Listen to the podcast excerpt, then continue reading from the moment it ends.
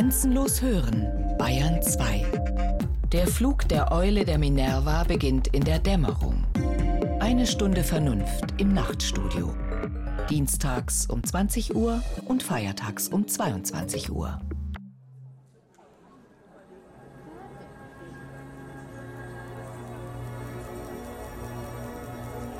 Wer in Deutschland eine Reise macht, sieht immer irgendwo ein Theater. Die rund 300 Tempel der Hochkultur stehen seit ein paar Jahrhunderten im Zentrum und nicht an den Ausfallstraßen wie die Freudenhäuser. Und doch ist die Erregung groß in der Theaterrepublik. Wir sind das Sprechdenktheater. Voilà, das sind wir. Sprechdenktheater.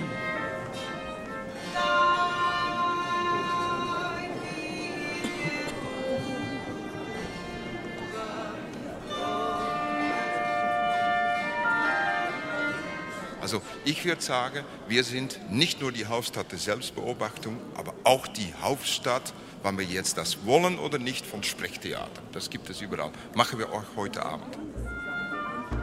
Die neue Stadt und ihr altes Theater. Ein Essay von Tobi Müller.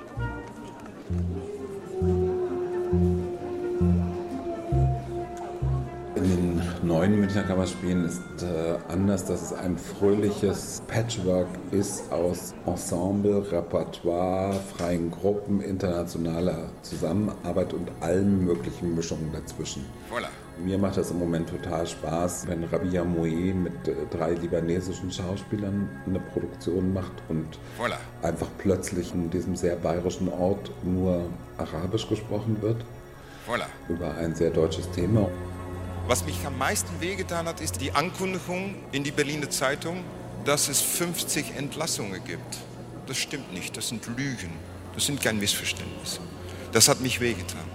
Ich weiß, dass es Kurzungen gibt in die deutsche Presse, aber Fact-Checking ist es etwas ganz Zivilisiertes und gehört zu die Demokratie. Das Ensemble ist nicht nur kleiner geworden, es ist schon auch mäßiger geworden. Naja, also es gibt ja immer die Sicht von jedem Einzelnen, der da spielt oder der am Theater ist, und es gibt die Sicht von den Zuschauern und es gibt die Sicht von der Presse. Und das ist oft nicht wirklich das gleiche. Also das sind wirklich drei verschiedene Blickwinkel. Wir sind das Sprechdenktheater. Voilà, das sind wir. Und es war der Kampf von jemandem, der gesagt hat, meine Lebensauffassung, so libertinär es auch erscheint, ist wichtig. Und bei all dem, was mich erscheinen lässt, guckt doch das Wesentliche dahinter. Und das ist der Mensch, der vielleicht eine Magie, eine Freundlichkeit, was sehr Besonderes hat. Spannend ist an dem Ding, Schauspieler, Zuschauer, Regisseure sind ja immer gewohnt, dass man miteinander spielt, dass man die Kontrolle über das, was man sieht, hat aus dem Zuschauerraum heraus. Und hier ist es so, dieser Abend ist unmöglich zu kontrollieren. Voilà. Englisch ist bald Amtssprache in der Volksbühne. Sozusagen das neue Sächsisch, die Sprache der Macht. Du meinst wie in der DDR? Eher nach der DDR. Die Volksbühne wird gerade abgewickelt wie damals der Osten.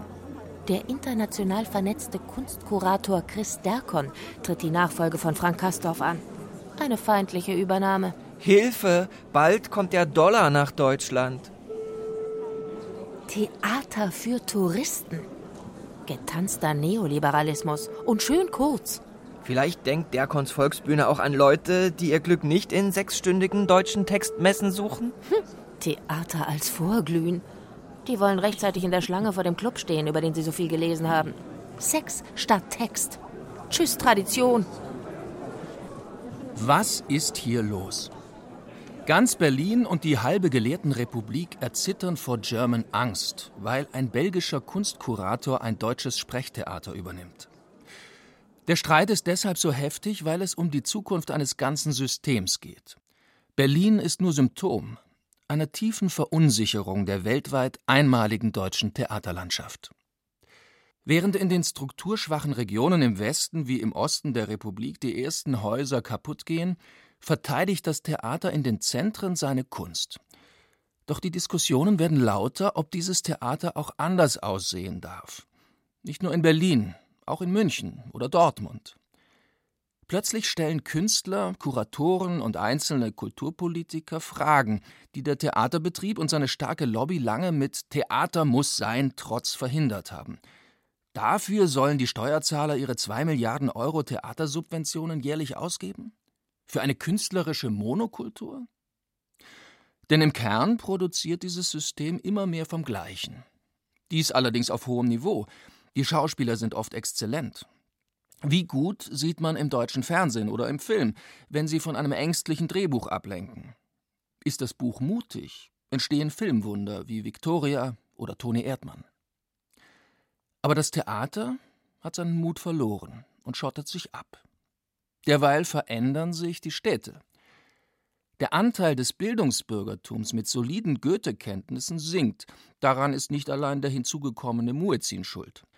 In jeder deutschen Großstadt werden viele Sprachen gesprochen. In den billigen wie in den teuren Vierteln. Denn auch die Eliten werden international.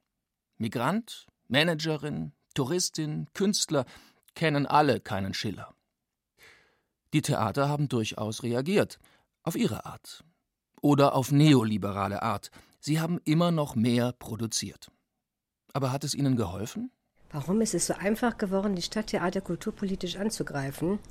Ich glaube, wegen eines Relevanzverlusts, den wir schon eine ganze Weile beobachten, weshalb die Theater sich, glaube ich, in der Defensive befinden, schon recht lange.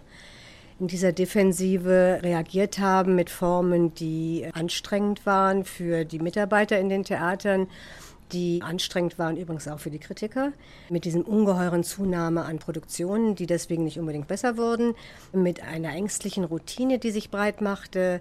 Es gibt eine ganze Menge, was die Theater wahrscheinlich auch in ihrer Panik falsch gemacht haben. Und ich glaube, dass sie das auch langsam selber verstehen und versuchen, da zu Änderungen zu kommen. Klar gibt es im Stadttheater mittlerweile die eine oder andere Kooperation mit freien Gruppen.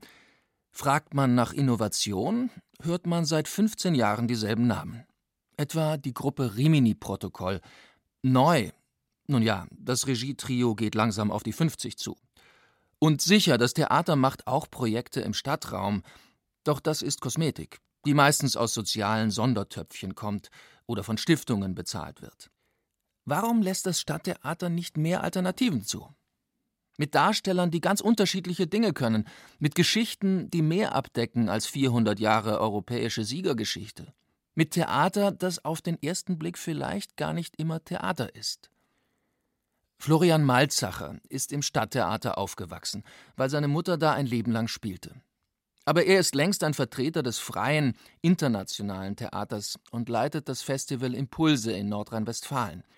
Und er versteht durchaus, warum das Publikum Mühe mit dem Wandel hat. Wenn plötzlich die Grundkriterien anders werden, zum Beispiel jemand gar kein toller Schauspieler sein muss, wenn er auf der Bühne ist, dann hat man ein Problem, weil wenn ich das nicht verstehe, wenn ich nicht bereit bin, das zu akzeptieren, sondern ja gelernt habe, es kommt ja auf die Qualität des Schauspielers hier an, dann kann ich ja nur frustriert sein. Die deutschen Stadttheater haben spät, aber dann viel dafür getan, das Thema Migration in den Blick zu bekommen. Erst über die postmigrantische Stadtgesellschaft, also mit jenen Leuten, die zum Teil schon in der zweiten Generation in Deutschland leben. Auch dafür fand man meistens zusätzliches Geld. Und seit letztem Jahr gibt es viele Projekte mit Flüchtlingen, oft auf dem Grad zwischen Sozialarbeit und Kunst. Ich glaube ja, dass die Stadttheater tatsächlich auch die Möglichkeit haben, in diese Stadtgesellschaft anders reinzuwirken, als das die meisten freien Gruppen haben. Insofern finde ich das erstmal grundsätzlich sehr gut und richtig, dass man auf solche politischen Entwicklungen und zum Beispiel auf den plötzlichen äh, Zuzug von vielen Geflüchteten und so weiter reagiert und da versucht mit umzugehen. Ich bin da auch wenig hämisch, wenn dann manche Versuche äh, ein bisschen in die Hose gehen, sozusagen, weil man muss es ja auch erstmal lernen.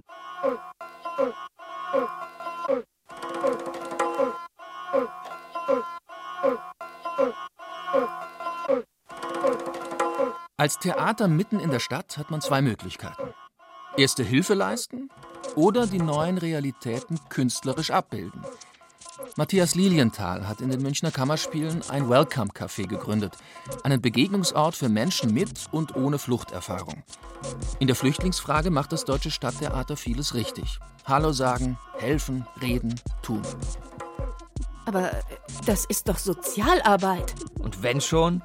Immer noch besser als die ewige Arbeit an der Seele des Bildungsbürgers, die er doch nur mit dem Ansetzen von Sitzfleisch quittiert. Okay, aber wenn schon Sozialarbeit, dann mit schönen, am Max-Reinhardt-Seminar ausgebildeten Stimmen.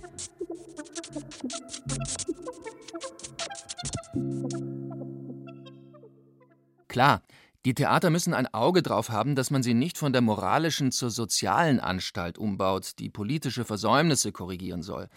Doch diese Gefahr bestand nie, weder im postmigrantischen Theater noch bei den Flüchtlingsprojekten. Sie haben das Programm der Theater nicht verändert, sondern erweitert. Der künstlerische Kern der Häuser bleibt stabil, es kommen nur immer mehr äußere Schichten hinzu. Das ist nicht Wandel, sondern Wachstum. Wachstum statt Wandel heißt mehr Geld, Mehr Veranstaltungen. Im Schnitt fast doppelt so viele wie noch vor 25 Jahren. Mehr Arbeit für die Schauspieler. Aber weniger Zeit zum Nachdenken.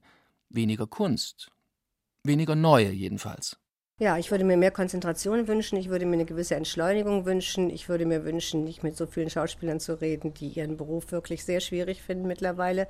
Ich würde mir eine bessere Bezahlung wünschen, ähm, ja, und Konzentration ist vielleicht das eigentliche Wort. Ich würde mir weniger Randschmeißerei auch zum Teil wünschen.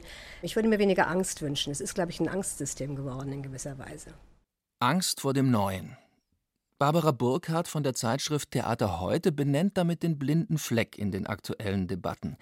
Im kulturpolitischen Stresstest vernachlässigt das Theater seine Kernkompetenz, die dann nochmal wäre, ach ja, die Kunst.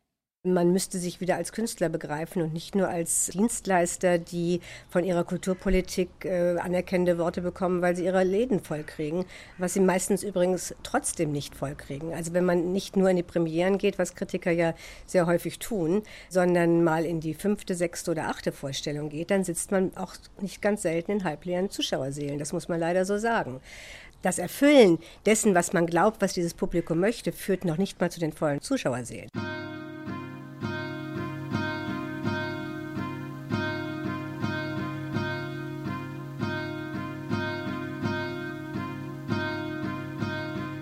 Das Stadttheater beschäftigt sich mit Migranten und Geflüchteten. Das ist nicht falsch, aber noch keine Innovation. Denn es gibt noch eine andere Migration in den Städten, besonders in Berlin. Künstler und Künstlerinnen aus aller Welt strömen nach Deutschland. Fast alle von ihnen arbeiten in anderen Strukturen als das deutsche, streng nach Sparten getrennte Theater. Bertolt Brecht schrieb vor rund 80 Jahren, jedes Kunstwerk wird auf seine Eignung für den Apparat hin überprüft niemals aber der Apparat auf seine Eignung für das Kunstwerk. Daran hat sich in deutschen Stadttheatern seither wenig geändert. Die Kunst hat sich dem Modell anzupassen, niemals das Modell der sich verändernden Kunst. Die Folge? International entwickeln sich die darstellenden Künste am deutschen Stadttheater vorbei. Selbst im Theater Satten Berlin. Die Schauspielhäuser dort differieren nur in Details in changierenden Regiefarben und in der Virtuosität einzelner Schauspieler. Aber im Kern bedienen sie das Gleiche. Die Gegenwart spielt derweil im erweiterten Angebot, mit freundlicher Unterstützung von wem auch immer.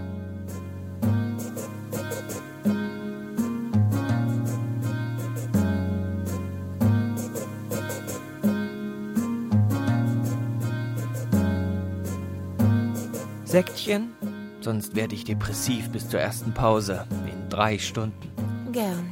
Halbtrocken bitte. Halb so lang wäre mir lieber. Widerspenstigkeit gibt es nicht als Schnäppchenschatz. Danke für den Sekt. Bitte.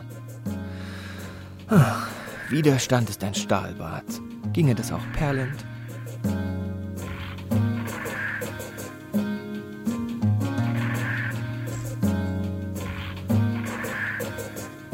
Grundfrage ist, kann das Theater die Angriffe auch mit einer neuen Kunst kontern? Und nicht nur mit der Rhetorik des Widerständigen, des Wichtigen, des Unzeitgemäßen. Ganz ohne Behauptung, nur in der Praxis. Lassen wir den Blick wandern und die Antworten in der Kunst finden. Gehen wir auf die Reise, auf der Suche nach den Öffnungen. In Berlin, in München, in Dortmund. Am lautesten ist es, wen wundert es, in Berlin. Dort soll im Herbst 2017 an der Volksbühne ein Versuchsballon starten. Chris Derkon, Belgier und eben noch Direktor des Museums Tate Modern in London, wurde als Nachfolger von Frank Kastorf berufen. Diese Fußstapfen sind nach 25 Jahren so groß, dass man besser gar nicht erst in sie tritt und lieber etwas Neues probiert. Doch viele in diesem Haus vermitteln den Eindruck, das öffentliche Theater sei ihr Privatbesitz. Die Nerven liegen blank. Nur wenige Kritiker sehen das, nun ja, kritisch. Ich glaube, es geht um, um, einen Mythos. Der wird auch sehr schön, finde ich, zum Teil befeuert von den Medien, die mit dieser Volksbühne von jungen Menschen zu mittelalten Herren wurden und äh, die ihre eigene Jugend dann noch einmal mystifizieren und zur Legende hochpushen. Ich sehe ein bisschen Angst vor dem Neuen. Das ist jetzt gerade in dieser Derkorn-Diskussion. Er hat noch nicht mal einen Spielplan kundgegeben, aber es gibt schon eine Derkonisierung des Theaters. Also ich weiß nicht, woher man das nimmt. Kai Voges, seit sechs Jahren Schauspielleiter in Dortmund. Voges ist Beispiel für einen Versuch der Veränderung abseits der Metropolen. Sein Theater kooperiert mit Aktivistengruppen, die lieber im Stadtraum arbeiten als in der Guckkastenbühne. Und Voges eigene Inszenierungen neigen zur Installation und gehen spielerisch mit Fragen der Digitalisierung um. Wir definieren uns hier in Dortmund als ein Theaterlabor für die digitale Moderne. Was bedeutet zu erzählen in einer Welt, die mit Tausenden von Links im Netz erzählt wird? In Dortmund ist Kai Voges 2010 angetreten mit dem Versuch, Neues zu probieren. Vom alten Ensemble wurde nur ein Schauspieler übernommen. Alle anderen, auch die Dramaturgen, brachte Voges selbst mit. Das war ein vergleichsweise harter Schnitt. Viel härter als jener, der in Berlin an der Volksbühne ansteht. Das ist so ein bisschen wie beim Fußball. Der eine Trainer spielt dieses Konzept und da bin ich der richtige Spieler für. Und bei dem anderen werde ich nur auf der Ersatzbank sitzen, weil ich eigentlich vom Typ her eine andere Spielweise bevorzuge.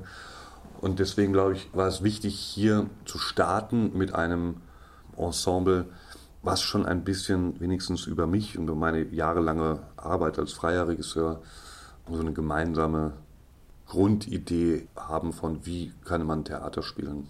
Den Versuch von der Digitalisierung zu erzählen unternimmt Dortmund auch über Stücke. In Hamlet, der schon bei Shakespeare viel von Überwachung und Paranoia handelt, waren einzelne Räume nur über Video einzusehen. Und am Ende wurden die Zuschauer gebeten, statt zu applaudieren, ihre Meinung per SMS oder Tweet mitzuteilen. Das klingt natürlich erstmal nach einer ganz tollen Sache.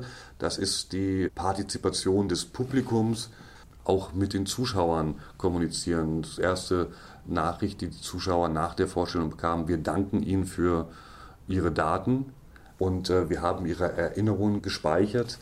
Die Partizipation ist zum einen eine Demokratisierung des Schauens, zum anderen ist natürlich vieles, was als Partizipation verkauft wird, auch eine Datenleidenschaft.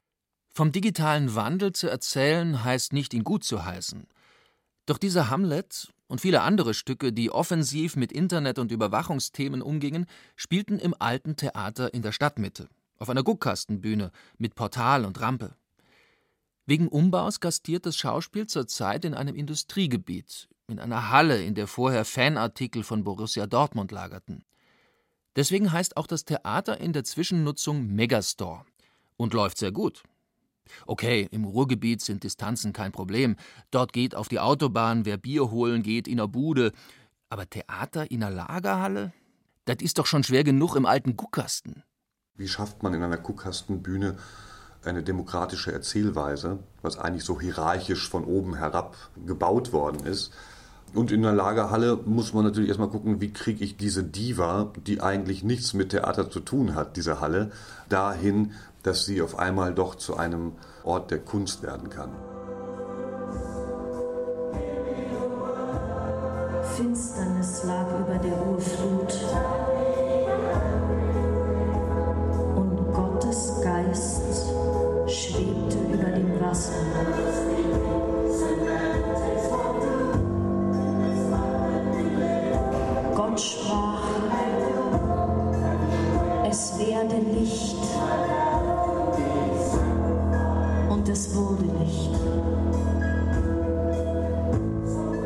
Das Theaterprojekt Borderline Prozession hat die Halle als Ort der Kunst geradezu beschworen. Seit der Premiere im April ist der dreistündige Abend stets ausverkauft, den Kai Voges mit seinen Dramaturgen erfunden hat. In der Mitte steht eine Häuserzeile, in die das Publikum von vorne oder von hinten Einblick hat, je nachdem, auf welcher Tribünenseite man gerade sitzt. In zwei Pausen können die Zuschauer die Perspektive wechseln. Dabei stoppt die Prozession nie. Unaufhörlich kreist eine Live-Kamera um die Bühne. An der Seite immer dabei Kai Voges, der durch ein Headset die Musik und die Bildregie dirigiert. Ich bin so ein bisschen der Hirtenhund, der diesen ganzen Abend umkreist und zusammenhält, ein bisschen, dass er nicht ausfranst. Spannend ist an dem Ding, Schauspieler Zuschauer, Regisseure sind ja immer gewohnt, dass man miteinander spielt, dass man die Kontrolle über das, was man sieht, hat aus dem Zuschauerraum heraus. Und hier ist es so, dieser Abend ist unmöglich zu kontrollieren. Es ist ein Bilder- und Text- und Tongewitter in drei Teilen. Wir sehen erst den Alltag in der Häuserzeile, dann den Einbruch eines abstrakten Konflikts, der sich zum Krieg weitet, und am Ende eine Läuterung mit übergroßen Bildern. Historische und aktuelle Texte türmen sich zu einer Apokalypse. Und sie so inszenieren, dass sie zur Identifikation mit unserem Land anregen. Auf Eigenheiten aus anderen Kulturkreisen ist keine Rücksicht zu nehmen, weil kulturelle Unterschiede sind unüberbrückbar. Politische Korrektheit liegt schwer wie ein Und diesen Nebel, den gilt es nun gemeinsam einfach wegzupusten. Genau. Es ist ein Ritus, es ist eine Prozession und es ist ein Loop um das, was uns trennt. Da sind wir vielleicht ein bisschen mehr beim Jazz, wo verschiedene Instrumente miteinander versuchen, sich den Raum zu lassen und trotzdem Neues zu wagen und weniger in der Klassik, wo die Partitur da steht, der man zu folgen hat und dann wird es schon etwas. Das wirkt manchmal bemüht, wenn sich Ton, Bild, Musik und Spiel stets überlagern und der Kunstanspruch die Angst vor der Ruhe übertönt. Allein, es ist tatsächlich eine andere Art des Erzählens. Und in Dortmund-Hörde sitzt ein ganz normales Stadttheaterpublikum und spendet langen Beifall. Warum geht das in der sogenannten Provinz? Dortmund ist tatsächlich ein bisschen eine andere Situation als, sagen wir mal, Schwerin oder Rostock. Eigentlich ist ja das NRW eine riesige Großstadt mit sehr, sehr vielen Theatern und sehr, sehr vielen Menschen. Ich glaube, dass nach Dortmund nicht nur der Dortmunder Industriearbeiter ins Theater geht, sondern dass die Leute tatsächlich mittlerweile sich dann äh, in die öffentlichen Verkehrsmittel setzen und sich das angucken. Ich glaube, das Publikum hat sich ziemlich stark verjüngt. Das kommt eben nicht nur aus der Stadt selber. Und Kai Vogus hat sich da was getraut, was offenbar wunderbar aufgeht. Dortmund zeigt gerade, dass Wandel auch abseits der Trampelpfade möglich ist. Oder gerade da? Denn in Berlin oder in München hängen die Versuche, die oft hochwertige, aber künstlerisch homogene Theaterkunst zu erweitern, in der Schwebe. Der Widerstand gegen den Wandel ist stark. Die Theaterkritikerin Christine Dössel. Also ich habe gar nicht die Notwendigkeit gesehen, dass man Kastorf jetzt da nicht verlängern, sprich kündigen müsste. Das ist so, was Kastorf an der Volksbühne geschafft hat, ist ein Lebenswerk. Das ist legendär. Das hat das ganze europäische Theater geprägt. Das hat so eine Ausstrahlungskraft und hatte natürlich zwischendurch auch mal so Einbrüche, hatte eine Talsohle zu durchwandern, steht aber jetzt ja wieder einfach glänzend da. Kastorf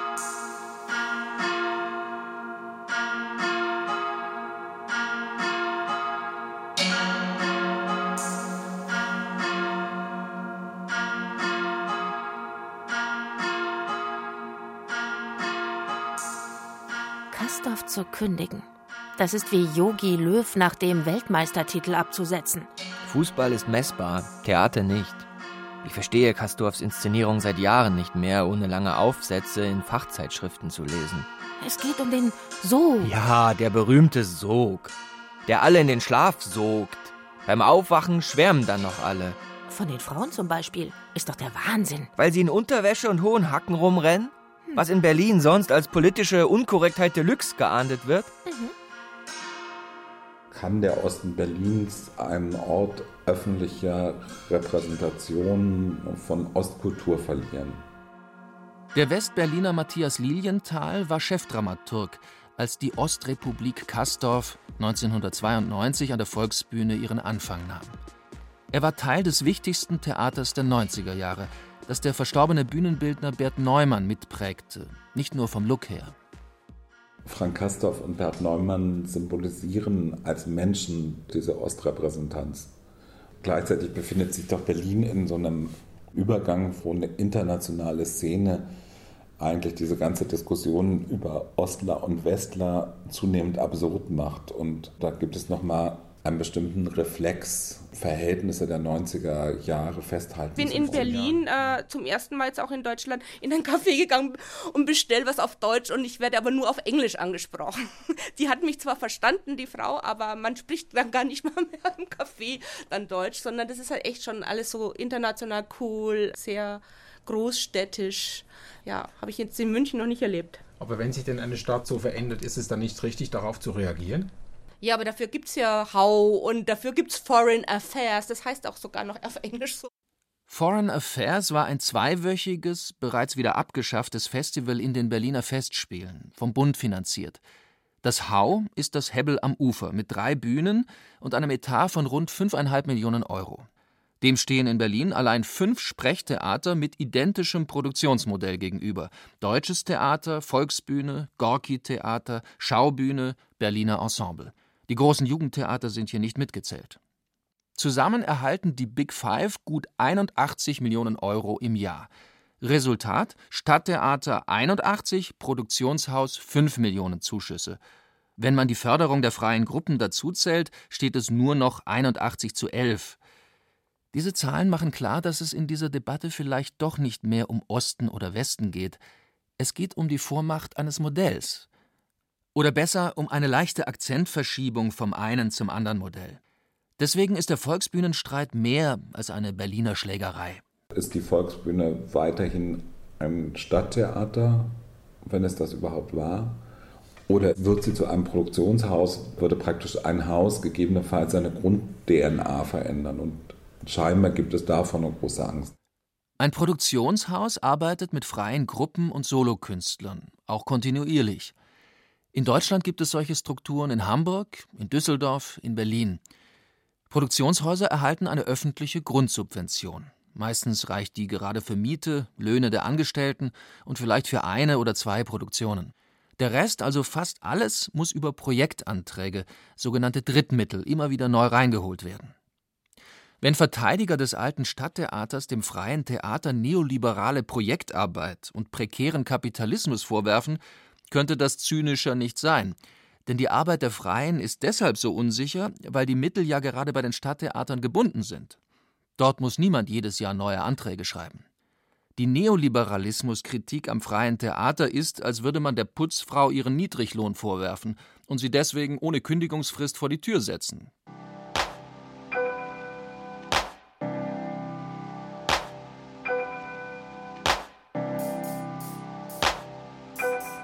Die Volksbühne unter Derkon plant, soweit man weiß, eine Annäherung an das Modell Produktionshaus. Mit dem hoffentlich entscheidenden Unterschied, dass man dort mit mehr Sicherheit und Kontinuität produzieren können wird. Derkon wird nicht auf ein Ensemble verzichten. Es wird aber anders aussehen. Alle meine Lieblingsschauspieler will er rauswerfen. Die meisten gehen freiwillig, tun aber so, als sei ihnen gekündigt worden. Was sollen die in so einem Kuratorenensemble auch machen? Ah, der heilige Gral im Theater, der Ensemblebegriff und das Repertoire. Kastorf ist der Lancelot und Derkon der Hagen. Ensemble und Repertoire-Gedanke gehen ja in einem. Es gehört zusammen, Ensemble-Theater, Repertoire-Theater. Das macht unser Theatersystem in Deutschland aus und es macht es ja auch so besonders und für viele andere Menschen aus anderen Ländern so staunens- und bewundernswert weil wir an den Häusern, und wir haben erstmal so viele Häuser, wir haben so viele Stadttheater aus historischen Gründen heraus, und an diesen Häusern haben wir feste Ensembles, Leute, die dort fest engagiert sind, die kontinuierlich zusammen an diesem Haus und subventionierten Häusern gemeinsam dort Stücke erarbeiten, ihre Ästhetik auch entwickeln können. Ein Ensemble ist ein sicherer Platz, in dem sich Menschen für eine Zeit, die über mehrere Jahre geht, zusammentun und zusammen sich miteinander ausprobieren können. Ohne dass sie in, bei der nächsten Produktion nicht mehr zusammenarbeiten können. Sie haben eine ökonomische Sicherheit. Das ist erstmal eine schöne Sache. Damit könnte man wunderbare Kunst produzieren. Es gab auch immer wieder Perioden im deutschen Theater, die das gezeigt haben. Gemeinsame Arbeit in Ruhe, ohne Projektanträge, und Stücke, die man immer wieder sehen kann. Klingt wie ein Traum. Vielleicht ist es einer. Hat Barbara Burkhardt nicht gerade in der Vergangenheitsform gesprochen? Es gab schon mal Perioden, an der Volksbühne äh, gibt es noch einen kleinen Stamm, den man immer wieder sieht und dann kommen jede Menge Gäste dazu. Das ist natürlich ein anderer Ensemblebegriff. Ich könnte mir übrigens vorstellen, dass es genau der Ensemblebegriff ist, an den sich auch der Erkon anlehnen wird. Er wird ein kleines Ensemble haben. In der Volksbühne sind es, glaube ich, zurzeit elf Menschen noch. Und er wird Leute dazu von außen holen. Er wird Produktionen von außen dazu holen, was die Volksbühne jetzt auch schon tut. Herbert Fritsch bringt sehr häufig seine Schauspieler mit als eigene Gruppe. Die sind vielleicht ein Ensemble für sich, ein freies Ensemble. Ensemble, die dann in diesen Körper Volksbühne für eine Weile implantiert werden für eine Inszenierung. Äh, das ist vielleicht ein neuer Ensemblebegriff, der aus äh, Festen und aus dazugekommenen existiert. Ich finde das völlig in Ordnung, aber es ist natürlich nicht mehr der klassische Ensemblebegriff des Deutschen Stadttheaters. Elf feste Schauspieler, davon zwei unkündbar, sind sehr wenig, gemessen an den bisher 216 Angestellten der Volksbühne. Und die Kassenfüller und künstlerischen Hits von den Regisseuren René Polesch oder Herbert Fritsch arbeiten mit vielen Gästen, fast wie freie Gruppen. Oder? Christine Dössel? Ja, aber man denkt sie als Gruppe. Das ist das Entscheidende. Sie gehören schon zum Ensemble. Sie sind diese Familie, auch wenn sie nicht immer an der Volksbühne in diesem Haus anwesend sind. Genau wie beim Kastorf-Ensemble. Die sind inzwischen ja auch verstreut. Aber man denkt sie als das Kastorf-Ensemble. Das haben die durch jahrelange Arbeit sich erworben. Christine Dössel und Barbara Burkhardt werden hier in einen zivilen Dialog montiert, den man der Debatte oft vergeblich wünscht. Seit gut einem Jahr wird geschossen gegen Chris Derkon, wie es ein designierter Intendant in Deutschland noch nie erlebt hat. Ich hätte ja nicht gedacht, dass ich Klaus Peimann noch mal recht geben müsste, dem alten Regierecken. Weil er den Berliner Kulturstaatssekretär Tim Renner, der Chris Derkon an die Volksbühne holte, als Zwergenmensch beschimpfte. Und weil er vor den neoliberalen Eventschuppen warnte. Die Volksbühne wird zum Tempel der Konsenskultur und Marktgängigkeit. Ist Innovation neoliberal und das Festhalten am Bewährten revolutionär? Verkehrte Welt. Karneval. Heißt hier immer noch Fasching, bitte. Und findet nur nach Erlaubnis vom Zeremonienmeister Kastorf statt. Sie halten das für Holzhammer-Kabarett. Maßlos übertrieben? Dann geht es Ihnen wie mir. Allein ungefähr so lief und läuft die Debatte um die Neuausrichtung der Berliner Volksbühne tatsächlich. Eventschuppen, Neoliberalismus, Kapital. Die letzten 68er und ihre Schüler inszenieren sich noch einmal als Hort des Widerstands. An vergangene Zeiten erinnert selbst die Kommunikationsform. Der offene Brief kommt im Theater wieder in Mode. Den Anfang machte die amtierende Truppe der Volksbühne. Dort heißt es, dieser Wechsel steht für historische Nivellierung und Schleifung von Identität. Die künstlerische Verarbeitung gesellschaftlicher Konflikte, wird zugunsten einer global verbreiteten Konsenskultur mit einheitlichen Darstellungs- und Verkaufsmustern verdrängt. Einheitlichen Darstellungs- und Verkaufsmustern verdrängt. Der Brief von der Volksbühne klingt nach einer Warnung vor dem imperialistischen Ausland. Derkon, der Agent des Finanzkapitals. Du musst zugeben, so sieht er zumindest aus. Wie ein Boss-Senior-Model. Und deshalb muss der antifaschistische Schutzwall wieder her. Dieses Mal als Schutz vor Schönheit.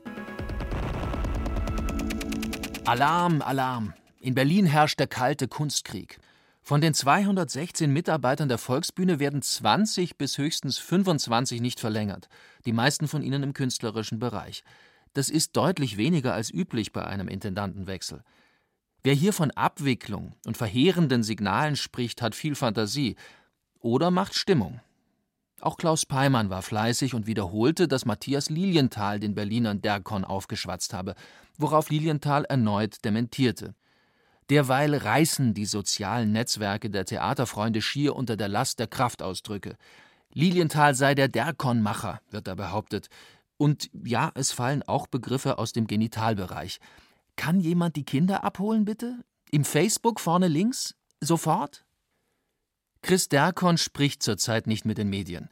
Deshalb sprechen wir auch nicht mit der Volksbühne, der kommenden wie der gewesenen. Raus aus dem Kunstgrabenkrieg suchen wir noch einmal die Diskussion. Denn auf dem Spiel steht viel. Die Zukunft der reichsten Theaterlandschaft der Welt. Schön ist, dass man in Umrissen schon sehen kann, wie es auch anders geht. In Berlin, in Dortmund und immer wieder in München. Nelle tue mani, mani grandi, mani senza fine. In den neuen Münchner Kammerspielen ist äh, anders, dass es ein fröhliches Patchwork ist aus Ensemble, Repertoire, freien Gruppen, internationaler Zusammenarbeit und allen möglichen Mischungen dazwischen. Mir macht das im Moment total Spaß, wenn Rabia Moe mit äh, drei libanesischen Schauspielern eine Produktion macht und einfach plötzlich an diesem sehr bayerischen Ort nur Arabisch gesprochen wird über ein sehr deutsches Thema und auf der anderen Seite macht es mir auch total Spaß, wenn der Bierbichler-Roman Mittelreich von einem wunderbaren Schauspielerensemble als eine musiktheatralische, ein bisschen konventionelle Geschichte erzählt wird. Non mi importa della luna, non mi importa delle stelle, tu per luna e stelle, tu per tutto quanto, tu per me sei cielo e sole, tutto quanto io voglio avere. David Martons Bearbeitung von Figaros Hochzeit in den Münchner Kammerspielen.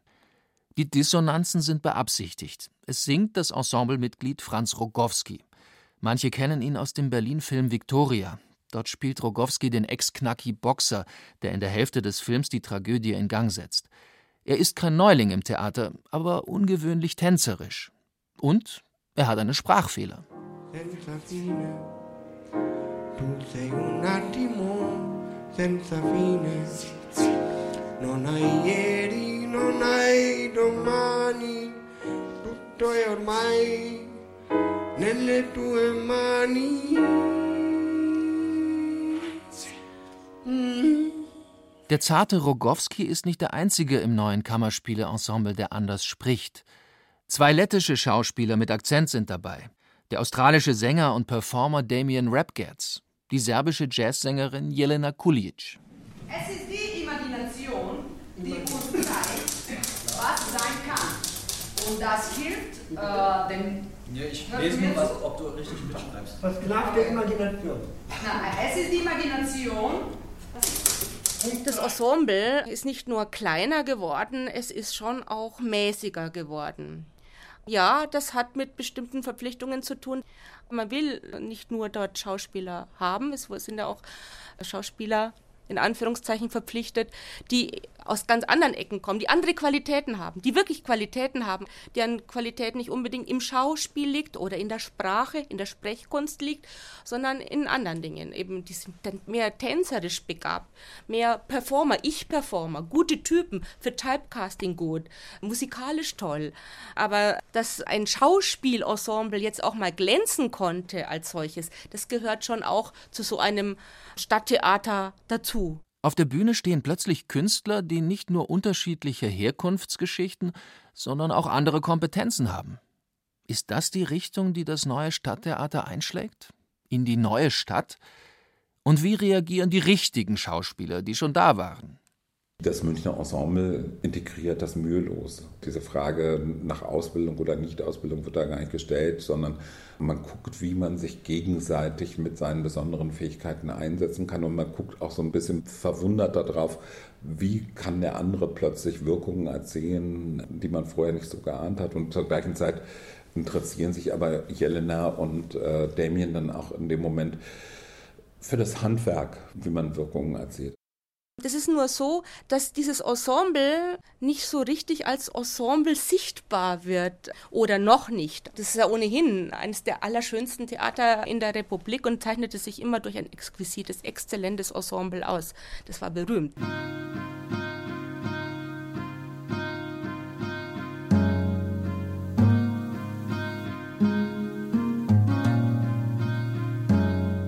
Weißt du noch, was los war in München, als Dieter Dorn nach 25 Jahren an den Kammerspielen nicht verlängert wurde? Ja, fast das ganze Schauspielensemble wechselte die Straßenseite von den Kammerspielen rüber ins Residenztheater. Genau. Und der Dorn-Nachfolger Frank Baumbauer wurde von Peter Sloterdijk zum Eventmanager abgekanzelt. Ja, da war München Hauptstadt des Theaterschmähs und noch nicht Berlin. Und dabei haben wir uns so viel Mühe gegeben mit Lilienthal. Hm.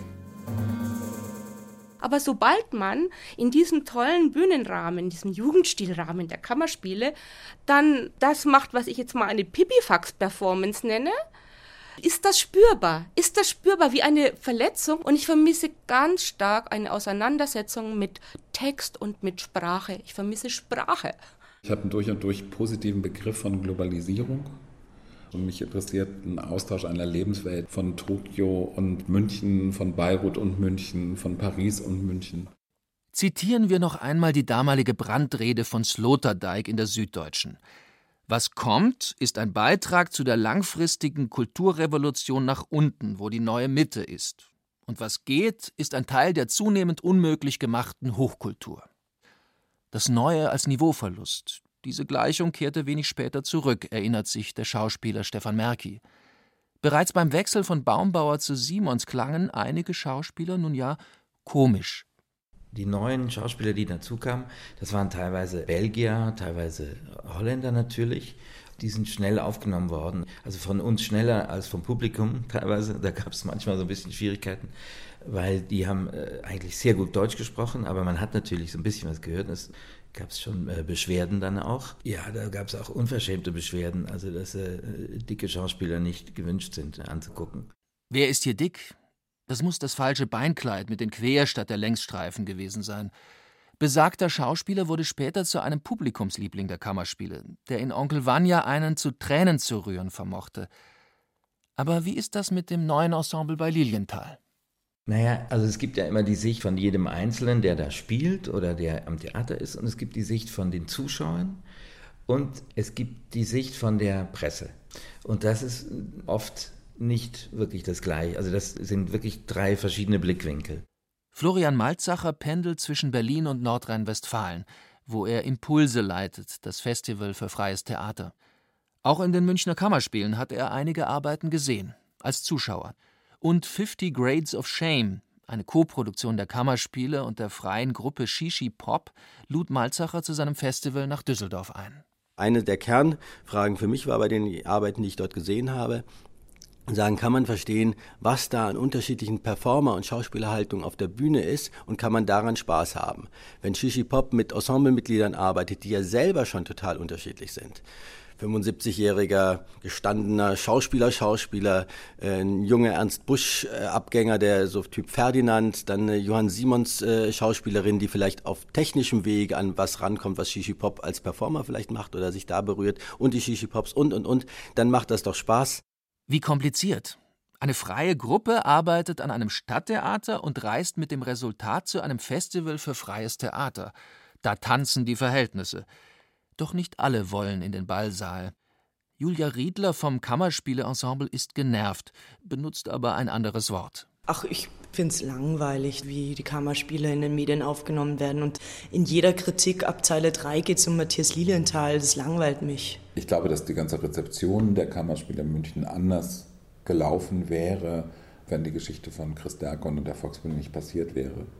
Also ich glaube, es hat das sehr sensibilisiert und es hat ja auch so ganz komische Kopplungen von Diskussionspunkten gegeben. Also das Stadttheater, das Ensemble und das Repertoire-Theater als eine linke Widerstandsbastion und das freie und das internationale Theater als neoliberal flexibles Theater einer Eventbude gleich reaktionär. Matthias Lilienthal probiert an den Kammerspielen alles zu verbinden. Ensemble, Stadttheater und internationale Produktionen. Aber kann es auch sein, dass das einfach noch nicht überzeugend genug gelang?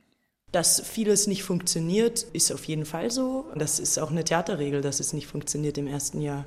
Und ich bin überhaupt nicht besorgt. Es sind so viele tolle Leute hier und es gibt die richtigen Inputs. Es ist schon mal ähm, einzigartig und interessant für mich. Gerade wurde bei meiner Vorstellung ja gesagt, dass ich etwa zwei Jahre hier gearbeitet habe. Also ich meine, das ist jetzt vielleicht ein bisschen kleinlich von mir, aber es sind nicht ganz zwei Jahre. Es ist ein Jahr und zehn Monate. Also in zwei Monaten wären es zwei Jahre gewesen. Aber dazu ist es jetzt nicht mehr gekommen. Dazu habe ich es nicht mehr gebracht. So ist das jetzt. Aber auch schon für ein Jahr und zehn Monate möchte ich mich bei allen für die nette Zusammenarbeit bedanken. Julia Riedler verabschiedet sich hier nicht von den Münchner Kammerspielen. Sie spielt eine Figur auf der Probe, eine Woche vor der Premiere von Hot Pepper, Air Conditioner and the Farewell Speech. Das ist ein Projekt des japanischen Theatermachers Toshiki Okada, ein Abend in drei Bildern über Arbeitsbedingungen in Japan, gespielt von deutschen Schauspielern. Aber dann ist was fürchterliches geschehen. Genau da, wo ich die Tür aufmache, auf der anderen Seite eben, da liegt eine Zikade. Offensichtlich total entkräftet. Dieses seltsame Japanisch ist so ein Alien und er auch und es ist einfach so absurd, man versteht ihn überhaupt nicht. Ich wusste einfach ein ganzes Monat lang gar nicht, wer das ist, aber es ist irgendwie ein bisschen geil geworden. Also so einem Alien gegenüber zu sitzen und überhaupt nicht zu wissen, ob der das jetzt gut findet oder schlecht oder was damit anfangen kann. Aber sie hat noch gelebt. Das weiß ich, weil sie in dem Moment, als ich die Tür aufgemacht habe, gezirpt hat. Ziemlich laut sogar. Aber dafür muss sie all ihre verbleibenden Kräfte zusammennehmen und aus Leibeskräften zirpen. Das Geräusch, das sie gerade machen, das ist echt besonders. Wussten Sie das? Dieser ganze deutsche Stadt- und Staatstheater Duktus und Vokabular fällt komplett weg. Es wurde so krass bei Null angefangen, beziehungsweise eher sogar im Minusbereich, weil man sich eher mal gedacht hat, okay, wir verstehen uns eh wirklich gar nicht. Ich bin drauf gekommen, dass diese anscheinend allgemeingültigen Theaterbegriffe individuell so unterschiedlich verstanden und wahrgenommen werden. Allein die ganzen Handwerksbegriffe wie Bruch weiß er auch nicht, was ist ein Bruch. えーとですね、そうですよねあの最初は肺もみんなよくわからないのでそれで時間をかけてワークショップをする必要があるんですけれども Meine Schauspieler haben am Anfang auch gesagt, dass sie nicht verstehen, was ich damit meine. Am konkreten Beispiel. Wir nahmen uns Zeit für einen Workshop. Die Schauspieler wurden gebeten, über ihre aktuelle Wohnung oder auch eine frühere zu erzählen. Du machst die Tür auf, trittst in den Flur, auf der rechten Seite ist eine Küche und so weiter. Da kommen automatisch bestimmte Bewegungen zustande, nicht über den Inhalt, sondern weil sie Bilder im Kopf haben. Und diese Vorstellung lässt bestimmte Bewegungen entstehen. 簡単に言うとあのこれが基本つまり見えない関係というのはその,、えー、そのことなんです。 Mich begeistert an der Arbeit von Toshiki Okada, dass er Situationen auf der Bühne zeigt, die zu einer Explosion neigen und zeigt, wie die Menschen implodieren. Und das deckt sich mit einem bestimmten Gegenwartsgefühl, was ich habe. Und Japan ist für mich eine Art von übersteigerter Bundesrepublik, so wie zum Beispiel die deflationären Tendenzen seit 20 Jahren vorweggenommen ist. Und ich fürchte, dass auch Europa eine lange Phase von Deflation jetzt erleben wird. Auch in der Überalterung der Gesellschaft sind die Erzählungen von Okada manchmal Erzählungen aus der Zukunft Deutschlands. Wenn ich mir das Programm genauer anschaue, ist das nicht mehr Theater für die Stadt, wie Intendanten gerne sagen, sondern äh, Theater aus aller Welt, für alle Welt. Dir wäre lieber, wenn Deutsch auch im Theater bindende Amtssprache wäre, oder? So wie am Gardasee. Schwarzwälder Torte mit deutscher Sahne. Weil ich mir wünsche, dass das Theater etwas macht, was mit meiner Stadt zu tun hat? Das wird man wohl noch sagen dürfen. Wer ist denn deine Stadt? Du? Also wenn ich nicht, dann du ganz bestimmt nicht. Aus der Verteidigung des alten Stadttheaters spricht auch die Angst, eine lokale Identität zu verlieren. Dass Leute wie Lilienthal oder mehr noch Derkon in Berlin eine globalisierte Kuratorenkunst in die Theater bringen. So, das ist nach so einer DIN-Norm, stelle ich mir vor. Da werden so Produktionen gemacht, die müssen dann ja auch kompatibel sein. So auf dem weltweiten Markt. Also da werden Produktionen zwar auch geschaffen, also dort sollen dort entstehen, aber die sollen dann ja touren. Das Touring spielt auch an den großen deutschen Stadttheatern eine große Rolle. Es ist durchaus, das ist rein ökonomisch gesehen ein nicht unerheblicher Verdienstfaktor.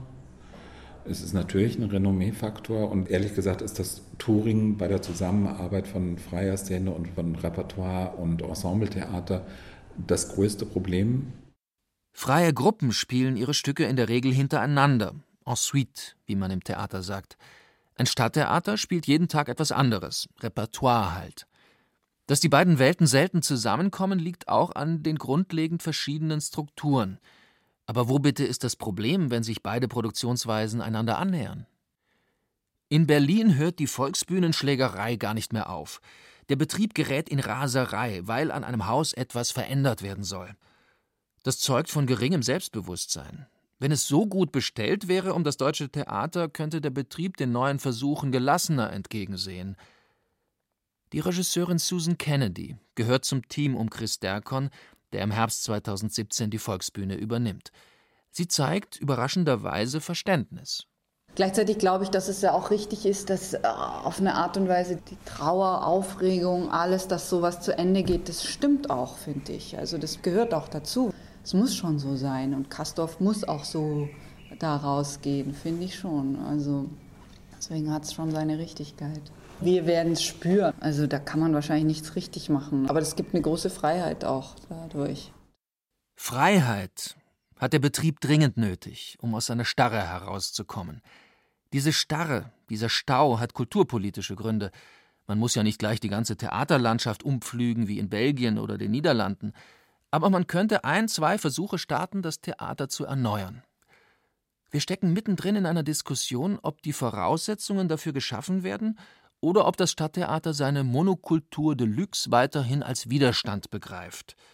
Theater und Schmerzen gehen ganz gut zusammen. Die schlechte Laune gilt vielen im Betrieb bereits als Beweis kritischen Bewusstseins. Manche Theaterkritiker, sofern sie noch ein Auskommen haben, verbringen ihr halbes Leben in Inszenierungen, die sie schlecht finden, und verteidigen dieses System dennoch entschieden. Von außen erscheint das wie eine Beziehung, die sowohl den Zeitpunkt der Therapie wie jenen der Trennung verpasst hat. Doch das Theater ist reformierbar. Hoffentlich. Sonst kann man es einfach weiter wegkürzen und kaputt sparen, so wie das in mancher Stadt bereits der Fall ist. Das deutsche Stadttheater ist eine einzigartige Manufaktur. Und in Gebieten mit Abwanderung und Fremdenfeindlichkeit betreibt es oft die letzten Orte bürgerlicher Öffentlichkeit. Aber gleichzeitig laufen diese wunderbar störrischen Räume Gefahr, ein Rückzugsgefecht aufzuführen, es braucht eine starke Kunst, nicht nur eine starke Lobby. Und es braucht Köpfe, die den Wandel durchsetzen. Das klingt einfacher, als es ist, weil man nicht nur die Politik und die Zuschauer für sich gewinnen muss, sondern auch die rund 80.000 Arbeitnehmerinnen und Arbeitnehmer in Deutschland, die fest oder frei für das Theater arbeiten.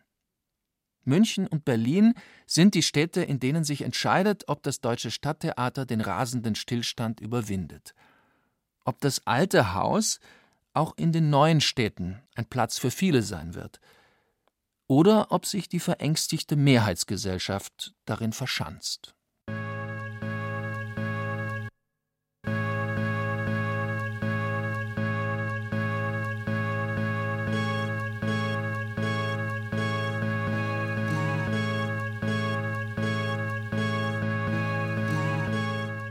Neue Stadt und ihr altes Theater von Tobi Müller.